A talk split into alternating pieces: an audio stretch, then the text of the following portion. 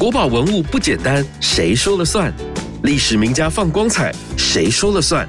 听故宫说，有趣到停不下来，马上收听《公说公有理》。大家好，我是阿哲，欢迎收听《公说公有理》节目。如果你喜欢我们的节目，一定要帮忙推荐、分享给亲朋好友。也希望你在 Apple p o c k e t 留言区给我们五星评价跟留言的鼓励哦。今天我们要介绍一件故宫文物，是一幅十分壮观的世界地图，名叫《昆舆全图》。这幅世界地图是在距今三百多年前的清康熙年间，由西方的耶稣会士南怀仁所绘制。除了画出我们现在熟悉的地图与地名，也记录着当时最新的天文地理知识，还绘制出五大洲的奇珍异兽。当时中国人对于地球是什么样的概念？对于西方国家又有什么样的想象？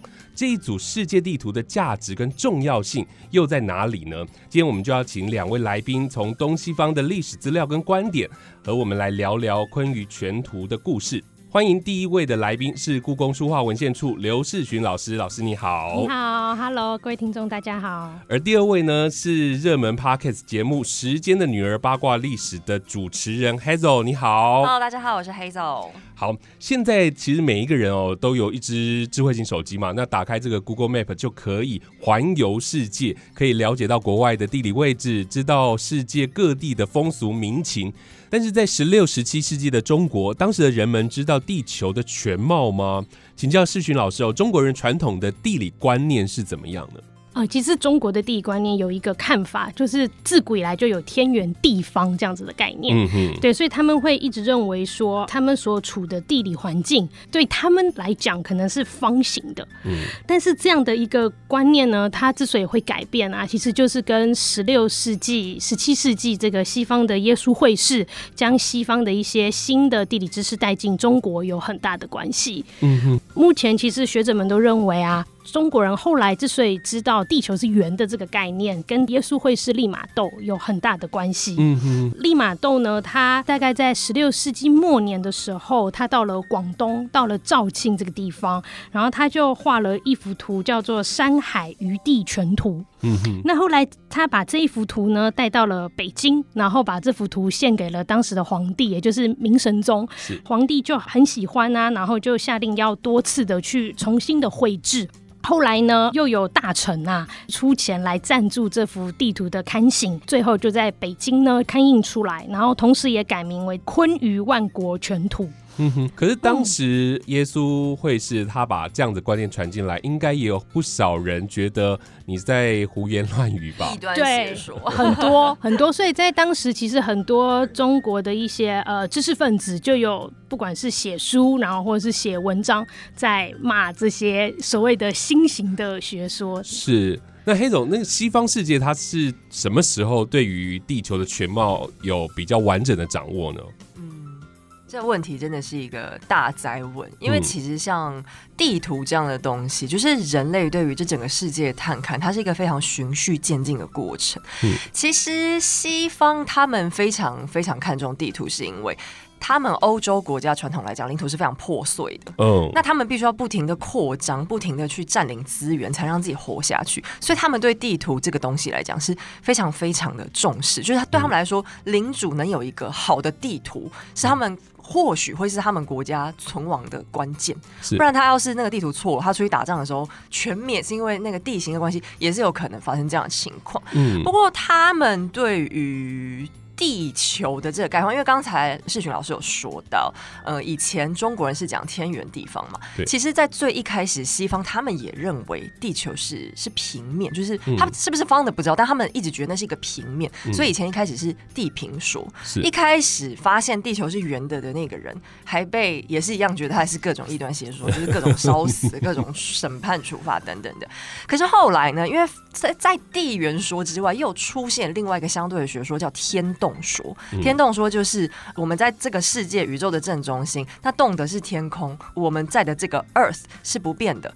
可是因为天是围绕着我们在转的嘛，所以他们就确定说啊，那我们应该是一个球形的没有错，因为那个星星过一阵子就会回来，所以它必须是个圆的，它才会再转回来我们这一边。也因为这一个所谓的天动说呢，它很符合基督教世界，他们教会那一种觉得。哦，这个世界都是应该以我们人为中心，就是以人绕着转为这个中心的。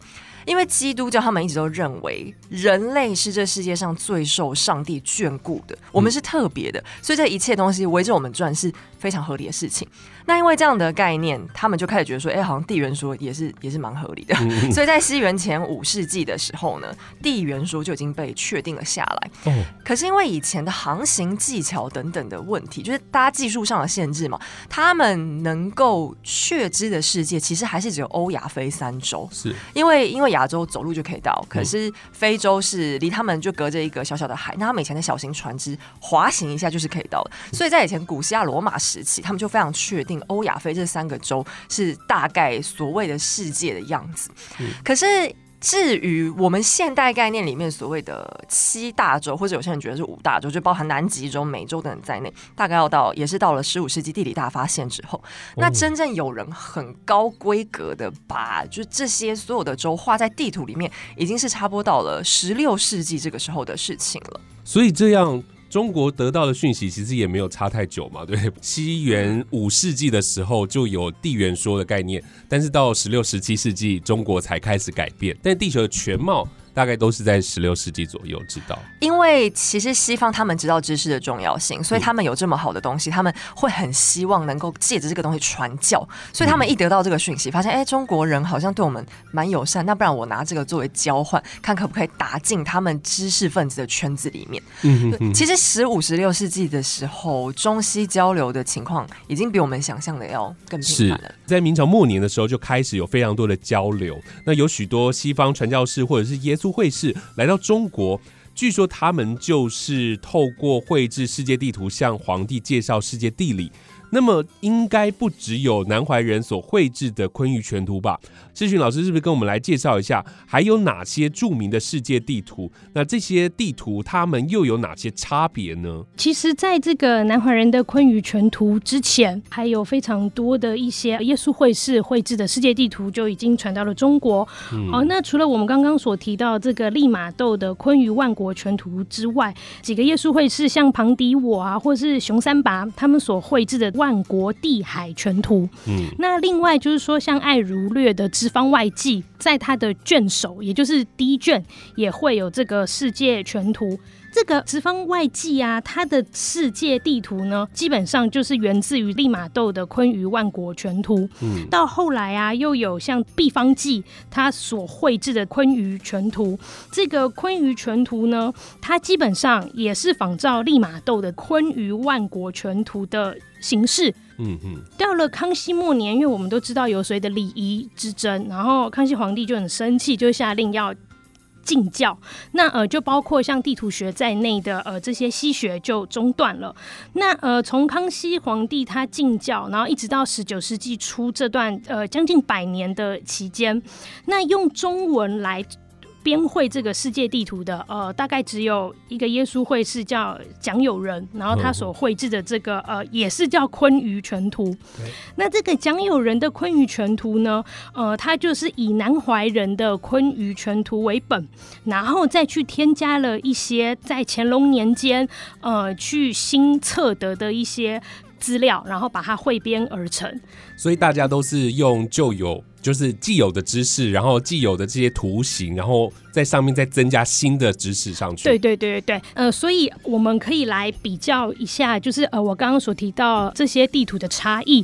呃，如果我们呢，就是聚焦在利玛窦的昆舆万国全图，还有南怀仁的昆舆全图，以及蒋友仁的昆舆全图这三篇来看的话。利玛窦的《昆舆万国全图》和南怀仁的《昆舆全图》，他们在绘制方法上其实有很大的差异。那这样怎么说呢？嗯，像利玛窦的《昆舆万国全图》，它所采取的投影法叫做等基平面投影法，所以在这样的一个投影法之下呢，它整张的地图会呈现是一个椭圆形。的形状。那呃，它的经线是弯曲的，但是它的纬线是平行的。那相较之下，呃，南怀仁的昆舆全图，它所采取的投影法是一种球面的投影法，所以我们去看它整张地图的话，其实它是两个球形状，就是东半球是一个球形，然后西半球是一个球形。这样的做法其实也强化了所谓地缘说的理论。是。对，所以昆玉全图就是画两个圆圈，一个是东半球，一个是西半球。我知道还有一个很重要的，就是当这些耶稣会是他带进来这些世界地图的时候，嗯，他们都把中国画在正中央，因为很多的中国人就是相信我们是世界的中心呢。是是，但是昆玉全图却不是，对不对？对，它这个就是一个很有趣又很厉害的地方。利玛窦他的坤舆万国全图，就像刚刚主持人所讲的，这个中国是被画在这个地图的正中心的位置。因为按照西方地图学，中国它其实是偏在世界比较东方的位置。嗯，那利玛窦在绘制这个图的时候呢，他是去移动本初子午线。本初子午线它本来应该是落在伦敦的格林威治，那利玛窦就是做这个平移的动作，把这个。呃，本处子午线也就是经度零度开始移动，那平移的过程之中，中国地理位置也跟着平移到地图的中央。好，那。南怀仁的坤舆全图啊，他不想要这么做，因为他想要所谓忠实的去传达西方的地理学的知识，所以南怀仁绘制的坤舆全图，中国并没有在图的正中心，它一样是偏于东边。是对，但是南怀仁做了一个小 paper，因为呢，他不平移本初子午线，可是他直接把本初子午线直接定在北京。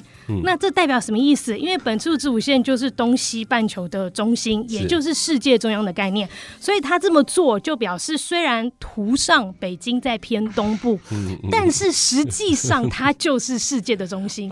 对，那这样一来，就是它既不会违背西方这种呃地图学或是地理知识，另外一方面，它也没有去挑战。中国皇帝传统的这种中国中心观的假设，配合意识形态的发展，对，可是他也很高端，因为这些耶稣会是来到中国，当然也要重视，他们是要保密啦，对，因为他也怕被杀头。好，刚刚其实我们开场说到这个昆舆全图啊，它是一幅很壮观的世界地图，它到底有多壮观？老师是不是可以跟我们来？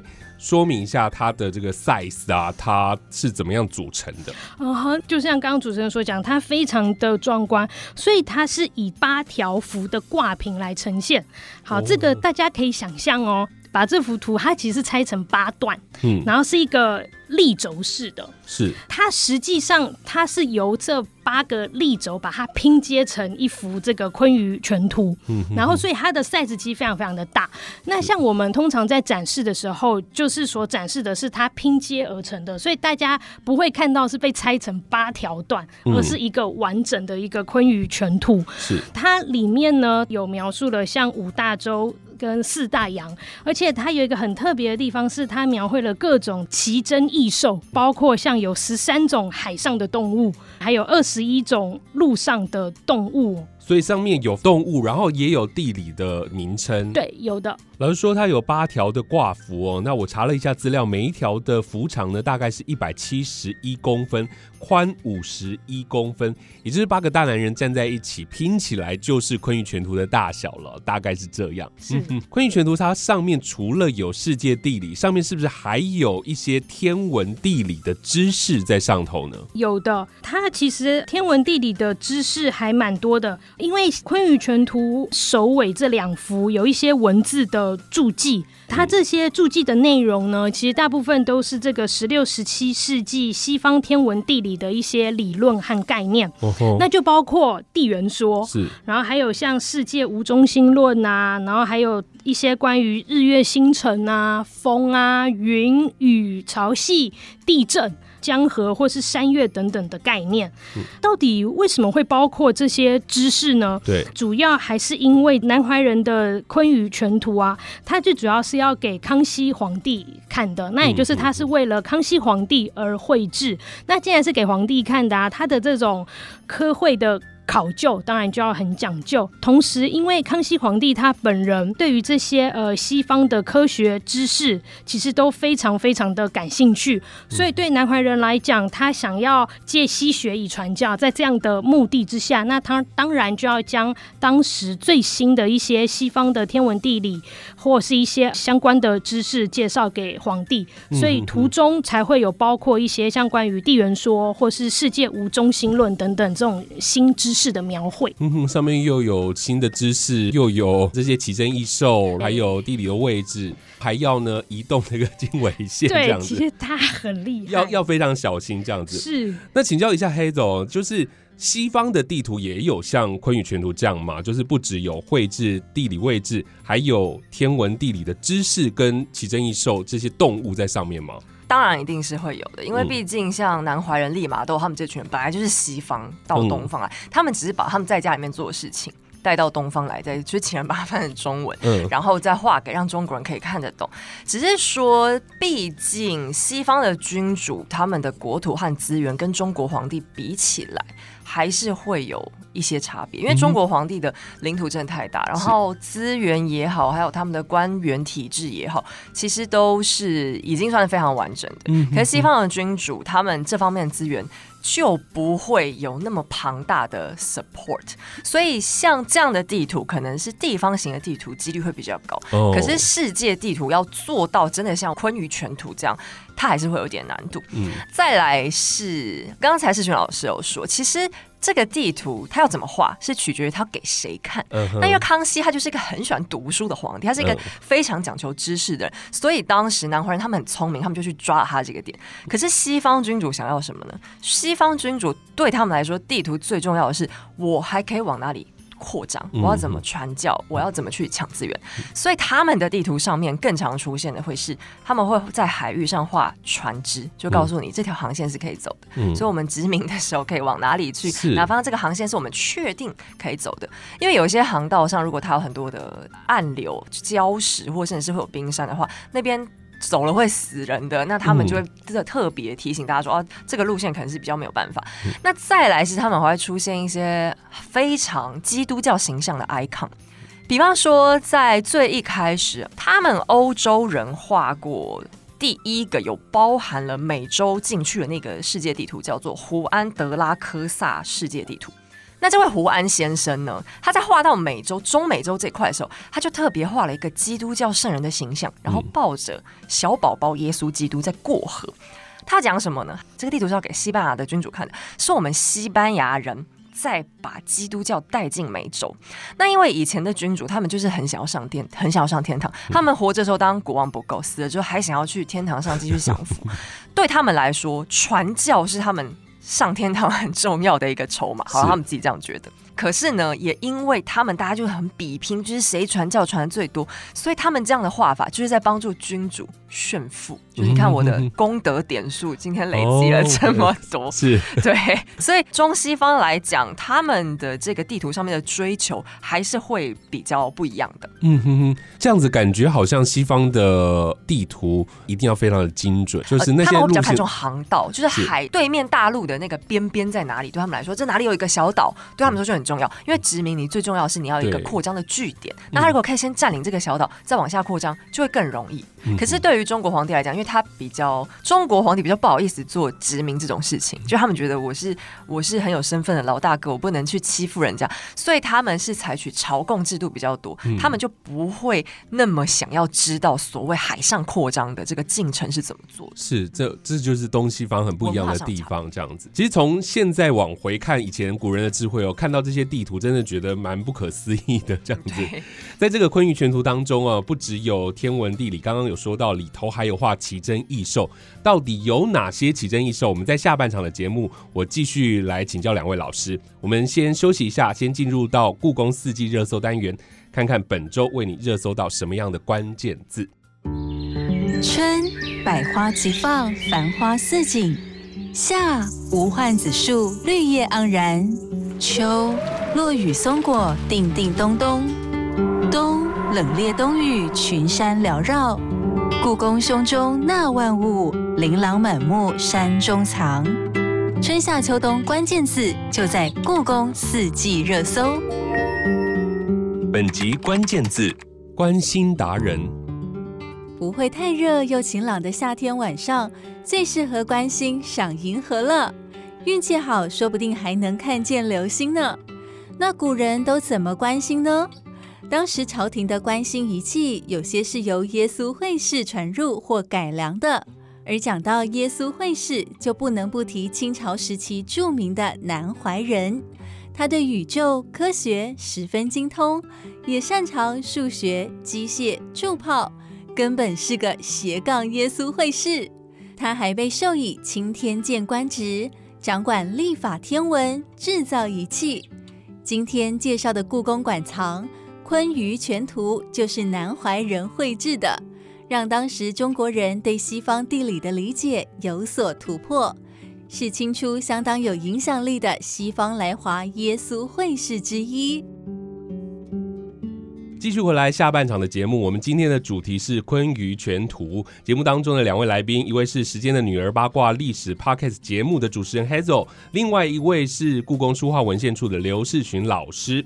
那我们从《昆舆全图》上面可以看到很多的奇珍异兽，同时南怀仁在地图上哦也标示了这些奇珍异兽它的产地。那我来说一段，听众可以一起来想想这个是什么样的动物。它上面写着巴勒亚。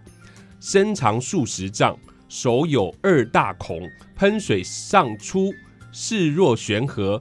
遇海船，则昂首注水船中，顷刻水满，薄沉。遇者乘酒，巨木鹰头之，连吐数音，挽手而视，浅处得之，遨游可数千金。除了对成油的意思吗？除了先形容它的外观之外，还要说它有什么样的用处？世勋老师来为我们解答，这是在说哪一个动物呢？应该是金鱼。对啦，因为其实一开始就有讲嘛，很巨大，很巨大，而且呢，在头上有两个洞，然后还会喷水向上，而且呢，可以吃掉很多的那个木头。对，好，所以这是一个。再来，我想要拿出来说的这个动物呢，是大家比较熟悉的，它的名称叫做厄纳西约，它的形容是手如马形，前足长如大马，后足短，长颈。自前蹄至手高二丈五尺余，皮毛五彩，除序右中。人视之，则从容转身，若世人以华彩之状。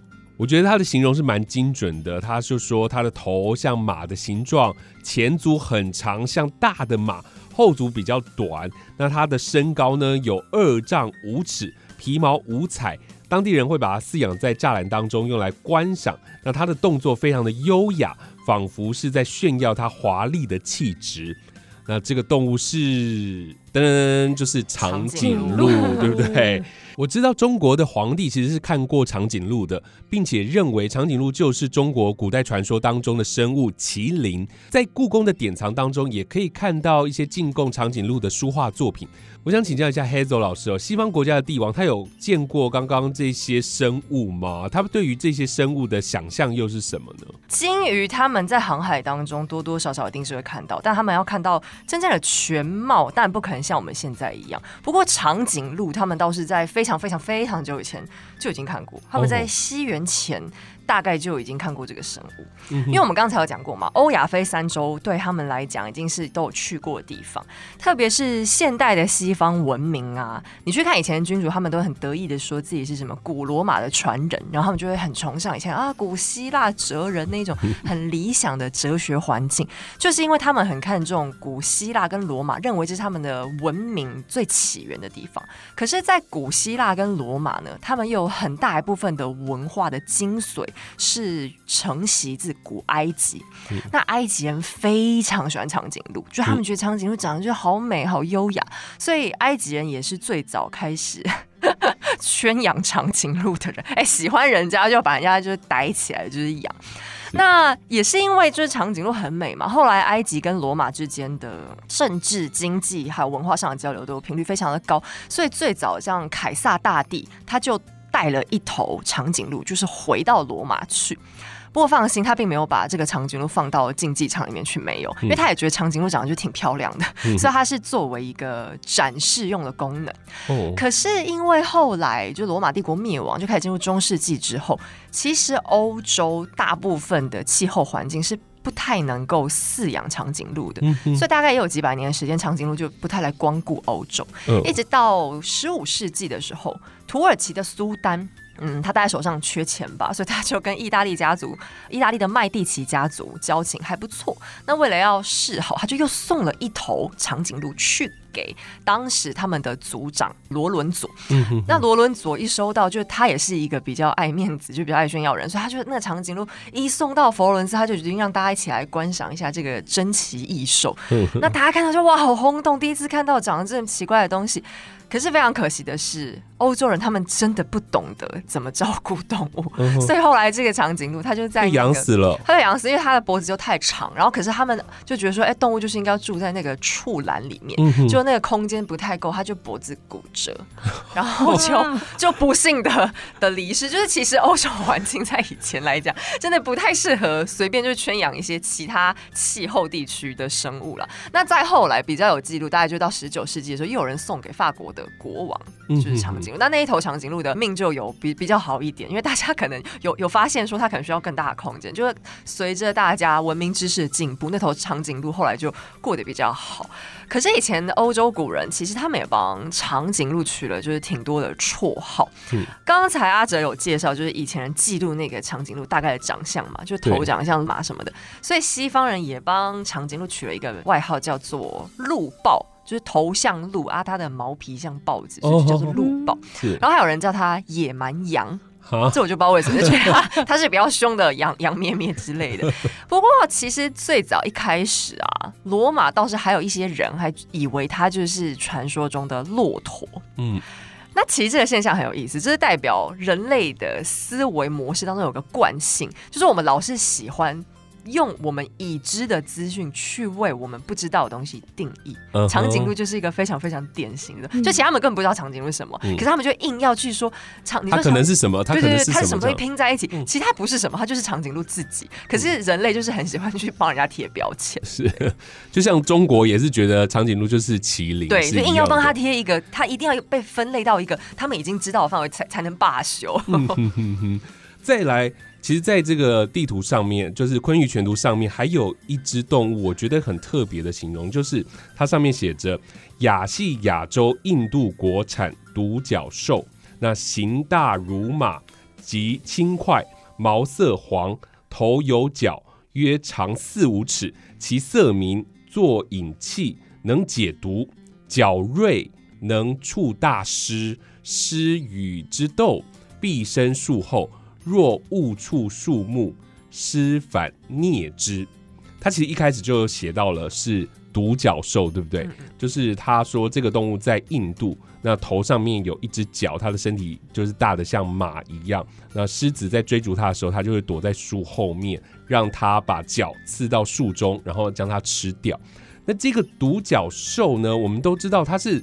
传说中的动物，他当时怎么会认为是真实的呢？先先前那个世群老师，你觉得为什么当时会这么认定？我觉得对南怀仁来讲啊，他其实是听到什么或是看到什么，他就直接画上去，或是把它写下来。嗯，因为对他来讲，嗯，他。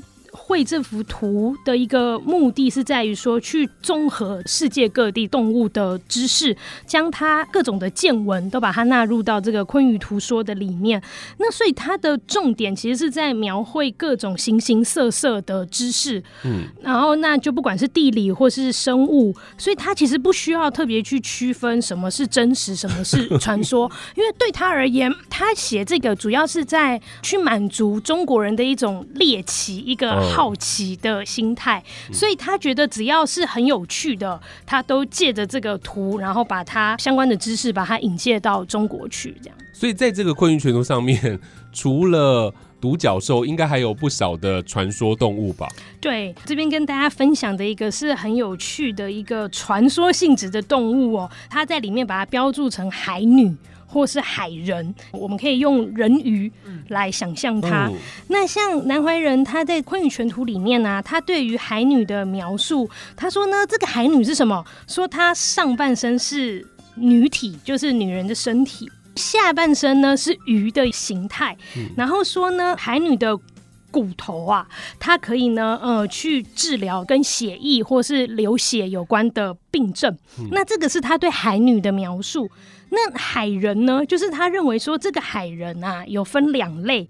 第一类呢是说，他说通体皆人，就是你看上去他都是一个人形，然后须眉毕具，也就是他有头发也有眉毛。然后他特别讲到说，他的手指啊都是连在一起的，对，然后就像鸟爪。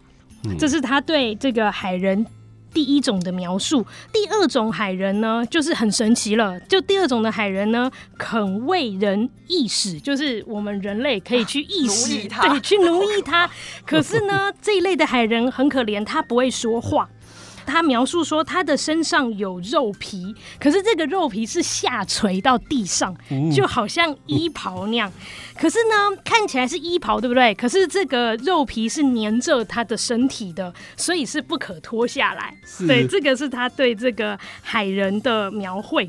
然后他说呢，这两种海人呐，他们都能够上岸。但是因为他们的性情呢，呃，我们都不清楚，所以他也不知道这个是哪一种的族类。那除了《昆语全图》有对这个海女去描述之外啊，南怀仁他在绘制这个《昆语全图》的同时，他其实也写了另外一部的地理学的论著，叫做《昆语图说》。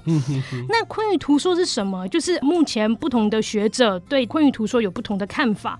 那有些学者认为说，这个《昆语图说》它其实是针对昆鱼全图而来的解说，嗯，那也有学者认为呢，这个坤舆图说它其实是一部独立的一个地理学的论著，并不是为了解说坤舆全图而撰写。嗯，那也有学者认为说，这个坤舆图说它就是在坤舆全图的。基础知识上去增补而成。嗯，好，那不管怎么样啊，这个昆鱼图说它里面有一个叫做异物图说，他把这个海女啊，他把它称之为西愣。西愣，西愣，西是西方的西，愣就是二愣子的愣，是 siren 的那个翻译。然后我去找到的一些相关的论述，就是有学者会认为说，这个西愣，他们普遍认为是 Helen。的音译，那 Helen 就是这个神话传说中的海伦，就是他们有这样子的一个考证。好，那在这个呃《昆语图说》里面的这个海女呢，也就是 Helen，她呢看起来哦，她还有去区分男女。那他的描述是这样，他说就是大东海啊，里面有产鱼，这种鱼呢就叫做西冷。然后它的上半身就是有些是男生，有些是女生，然后下半就是鱼尾。然后他也同样的强调说，这一类的人鱼，它的骨头可以止血病，但是他特别强调要女的，就是女鱼，它的效果会更好哦。那这样子的一个论述，后来哦还被收入到古今图书集成里面的博物汇编的秦重典里面，就是很有趣。就他们明明就是胡说八道，不要说了，他们把传说也放到了地图上面。对，那因为他其实呃不一定是胡说八道，因为这要怎么说呢？因为呃，其实这些耶稣会士他们本身，你也可以说他是中国通，就是他呃对中国的一个呃传统的不管是文化或是传说，其实他都有一个基本的了解。嗯，所以有很多的学者去研究说，他们相信这个南怀人。他在写人鱼的这些相关的描述的时候，他其实已经参考了中国传统文化中对于人鱼的描绘。哦，那就譬如说，我们都知道这个《山海经》，它可以说是中国古代对于海洋人鱼描绘的一个滥觞。那他在《山海经》里面就出现了数十次关于这个人鱼的描述哦。南怀仁他或许也有注意到哦。所以呢，南怀仁他在《坤舆全图》或是《坤舆图说》里面，他可能真的认为人鱼这样的鱼类可以治疗血病哦。但是呢，他却用西方这种 Helen 与中国传说中这种真假混杂的人鱼叙述来相呼应。嗯，那这样一来，他一方面可以去回应这个中国传统的一个说法，另外一方面，因为他强调是这个人鱼的疗效，所以他另外一方面其实又显示出这个西方人对于人鱼有更多的一个科学的理解。嗯哼哼，我想请教 Hazel，你认为那时候的西方知识啊，对于人鱼跟独角兽，他们觉得是有这个真实的动物的吗？他们相信啊，但我换个方法来问好了。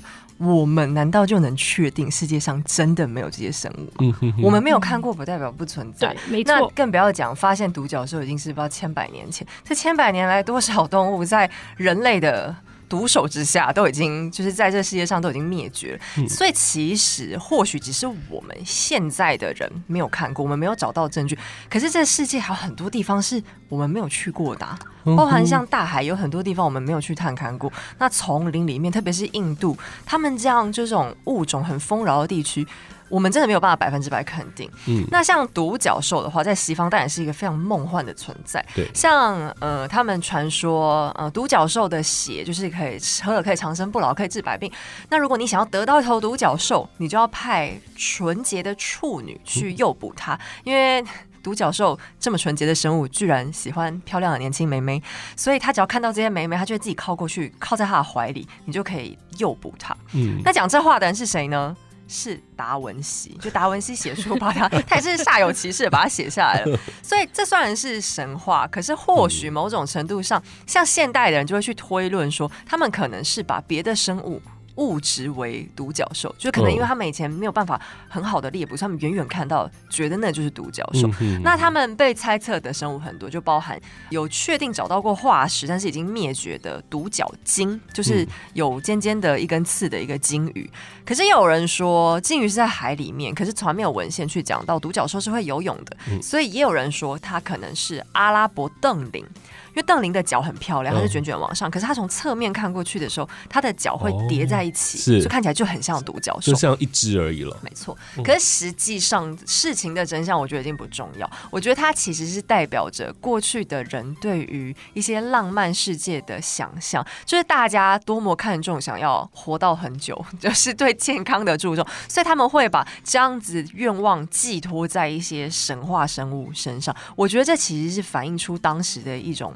一种文化性的事情吧，因为其实包含在西方也认为独角兽可能是来自印度比较多，可是，在这么遥远的异国来的一个生物，对大家那个魅力是这么巨大。其实我觉得这个事实本身就是在文化上很有趣的一个一个思维模式。是因为在当时明末清初，这些西方的耶稣会士他们来到中国啊，当然他们也对于神秘的东方国度是有更加的认识的。那这些知识有没有再反映？回去西方国家的地图上呢？基本上我可以肯定这现象一定是有的，而且我们先不要去讲一些我们不知道、我们不是很能确定的地图内容。刚刚才世群老师讲到那一个坤舆万国全图，他在画完之后，其实梵蒂冈就立刻收到了一个藏本。那欧洲一些大学他们的图书馆或是学校的库藏里面也都有，不管是临摹的抄本，或者是当时直接复印的原件。他们都已经有出藏的。嗯，其实像《昆鱼万国全图》还有《昆鱼全图》，他们名字都有够像的。像这种这么大规格的世界地图。我觉得我们很难去说它是完全属于东方的创造物，或者是它完全是来自西方。它真的是当时东西方他们长期学术思想还有人力物力累积下来融合成的一个很大的结晶。嗯，这包含好，那中国的地图难道是官员们自己凭着脑子去画就画出来吗？当然不可能，他们是无数的地方官、无数的师爷花了很长很长几百年的时间，一点一点记录。下来，然后把这样的资讯传回朝廷做库藏。那西方也是，每一个国家他们都非常努力的去做这种地形地理上面的记录，然后这些资讯被收集在教会。那靠耶稣会，我觉得他们的传教士只是一个媒介，把这两方的资讯结合在一起。所以像这样的大规模的世界地图，还包含了很丰富各方知识，我觉得它应该算是全人类共同拥有的一个文明资产。是是是是是是。好，那今天我们聊的是南怀仁的昆舆全图嘛，它可以说是十七世纪欧洲耶稣会士所带来中国世界知识的一个。总结，所以你可以说这一幅作品是集大成之作。那它对于后世到底带来什么样的影响呢？是不是请世勋老师帮我们来做个总结？南怀仁他的《坤舆全图》啊，它里面的一些呃非常丰富的知识和解说，对后世的影响非常非常的大。举例来讲，像它里面的一些动物的图像和文字的说明，它后来呢被收入到这个清代内府，就是清代宫廷里面，呃，收藏那种呃历代书法和绘画的专书，也就是《石渠宝集》，就是它被收录在这个《石渠宝笈》续编的寿谱里面。是它相关的文字知识的描述啊，它也被收在像纪云他所写的一个《阅微草堂笔记》。这一类的文集里面哦，那如果我们进一步来看哦，那其实这个呃南怀仁《坤舆全图》，它其实是向当时的中国人介绍了这个呃欧洲的地理学和动物学。等等的一个相关的知识，那它这样的一个知识的传递呢，其实它呃不仅动摇了中国传统，就是我们一开始提到这种天圆地方的概念，是那其实它也打破了中国最强调或是自古以来那种华夷意识。与此同时呢，这个图呢，它其实也将许多关于地理大发现之后的一些海洋的新知，像尤其是我们刚刚提到的很多的一些海洋的动物传入中国，可以更进一步说这个。南怀仁的《昆舆全图》啊，我们用一个比较宏观的角度来看的话，它可以说是为中国去开启了认识世界的一个知识的大门，嗯，也开创了中国舆图这个舆地学不同于以往的一个新的局面。这个《昆舆全图》真的，如果要看到它展出啊，还要再等一段时间了。对，大家可以敲碗一下这样子。今天非常谢谢世巡还有 Hazel 的分享哦。那如果喜欢探寻世界奥妙的人呢，这一个。坤舆全图一定对你非常的有吸引力哦。那直到现在，其实我们也是持续的在探索地球宇宙嘛。那南怀仁的坤舆全图为康熙皇帝介绍了当时最先进的天文地理知识，不止让当时的皇帝扩展视野，流传至今哦，也让我们看到了科学日渐的进步。那下次你看到世界地图的时候，别忘了这个南怀仁的坤舆全图，还有它里头的这些奇珍异兽。非常谢谢两位老师带来精彩的内容，谢谢，谢谢，谢谢大家。越听越上瘾，就是爱听公说公有理。